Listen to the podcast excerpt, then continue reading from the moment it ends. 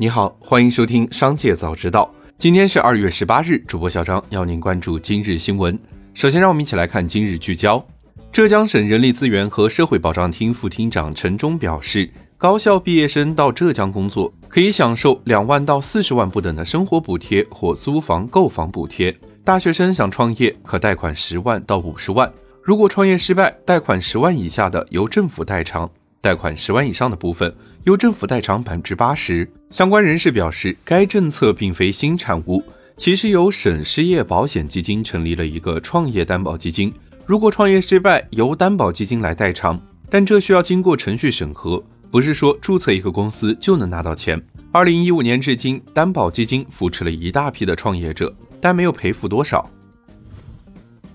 二月十七日，商务部发言人高峰表示。一段时间以来，印方有关部门在对应中国企业和相关产品采取一系列打压措施，严重损害中国企业的合法权益。中方对此表示严重关切。高峰称，二零二一年中印双边贸易额达到了一千二百五十七亿美元，同比增长百分之四十三，首次突破千亿美元大关。两国经贸合作具有较强的韧性和巨大潜力，希望印方能够采取切实措施。维护双边经贸合作良好发展势头，造福两国和两国人民。紧接着，再让我们一起来关注企业动态。近日，腾讯两家公司与广州市越秀区任我行电子游戏机商店侵害商标权纠纷民事一审判决书公开，法院判决被告立即停止销售非正品游戏机，并向原告腾讯两家公司赔偿损失及合理维权开支共计二十万四千一百二十九元。iOS 版微信新增聊天图片搜索功能，已向大部分用户推送。开启后，可通过图片信息搜索聊天中的图片。用户可以在搜索框中输入图像描述或者图中的文字来进行检索。此前，聊天图片搜索功能只允许用户在搜索框输入文字内容和图像描述进行搜索。二月十七日消息，小红书已于近期启动新一轮虚假种草治理。据了解，本轮治理将医美品类作为重点整治对象，首批已处置违规笔记二十七点九万篇，处罚违规账号十六点八万个。二月十七日起，小红书将分批次取消包括医美机构、医美平台和医美服务商等在内共计二百一十六家私立机构认证，同时还将引入三甲医院和三甲医院医美科医生入驻。喜欢喝奶茶的赵宇先后投资了九十万元加盟了一家知名品牌奶茶店，但奶茶的口味却被很多顾客质疑，客流量越来越少。一年多后，赵宇赔了一百三十多万。二月十六日，央视财经报道，网红奶茶花一个亿打假七千家山寨店，受到多方关注。二月十七日，报道中提到的奶茶品牌鹿角巷在其官方微博发布声明，表示对商标注册细则不详，让假店钻了法律空档，对此深表歉意。北京时间二月十七日上午，据悉，法拉第未来宣布，FF 九幺量产版将在二月二十三日正式发布。此前，FF 九幺量产版已经正式开启预定，预定金额为五万元，预定金支持全额可退。近日有博主爆料，普渡科技 CEO 在公司群内怒骂员工领红包却不点赞。该群聊截图显示，普渡科技 CEO 张涛在群内发布产品宣传视频，随后附上红包。因有员工领红包后并未给视频点赞，张涛在群内怒骂员工，并要求不点赞的人将红包退回。除此外，张涛也在群内发表了对友商的贬损言论。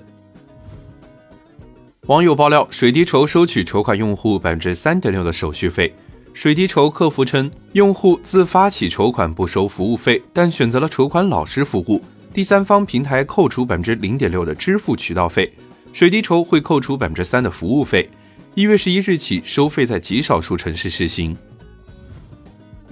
紧接着，再让我们一起来关注产业纵深。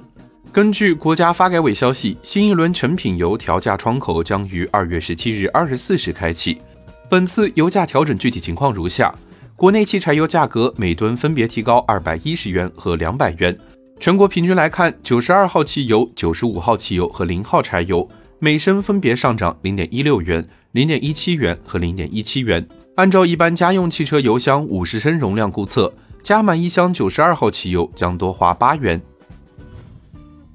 二月十七日，国家体育总局宣传司司长涂晓东表示，国家体育总局委托国家统计局开展的“带动三亿人参与冰雪运动”统计调查报告公布，数据显示，中国已实现带动三亿人参与冰雪运动的目标，全国冰雪运动参与人数达到了三点四六亿人，居民参与率达到了百分之二十四点五六，全国已有六百五十四块标准冰场，八百零三个室内外各类滑雪场。此外，有百分之九十二点六四的大众通过个人自发的方式参与到冰雪运动之中。二月十七日，上海阳光医药采购网发布通知：二月十八日，联合采购办公室将开展第七批国家组织药品集中采购相关药品信息填报工作。通知明确，本次填报共涉及包括阿法替尼口服尝试剂型等在内的二百零八个品规的药品。此前，第七批国采相关文件已经明确。医疗机构需按照填报相关药品采购需求量，于二月十六日二十四点前提交数据。二月二十五日十七点前，各省需完成相关药品采购需求量审核工作。国家发展改革委等部门联合印发文件，同意在京津冀、长三角、粤港澳大湾区、成渝、内蒙古、贵州、甘肃、宁夏启动建设国家算力枢纽节点，并规划了十个国家数据中心集群。至此，全国一体化大数据中心体系完成总体布局设计，东数西算工程正式全面启动。最后，再让我们把目光放向国际。加拿大统计局发布的报告显示，今年一月份，加拿大的消费者价格指数达到了百分之五点一，为一九九一年以来的最高水平。在截至一月份的一年中，加拿大的食品价格上涨了百分之六点五，这是自两千零九年以来的最大涨幅。除食品外，加拿大的汽油价格一月份也上涨了百分之四点八。以上就是今天商界早知道的全部内容，感谢收听，明日再会。